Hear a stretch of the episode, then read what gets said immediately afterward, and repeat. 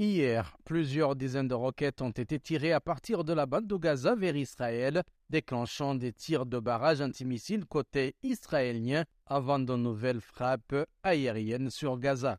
Selon l'armée israélienne, plus de 270 roquettes ont été tirées vers Israël et en représailles, Tsahal dit avoir visé plus de 40 rampes de lancement de roquettes et d'obus de mortiers du djihad islamique.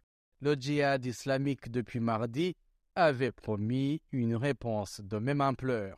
Des échanges de tirs ont déjà eu lieu la semaine dernière après la mort dans une prison israélienne d'un responsable du djihad islamique en grève de la faim. Il s'agit de l'escalade la plus grave depuis août 2022 et l'Égypte, médiateur traditionnel, s'active pour obtenir un cessez-le-feu. Le secrétaire général de l'ONU, Antonio Guterres, est très inquiet, a indiqué un porte-parole onusien à New York.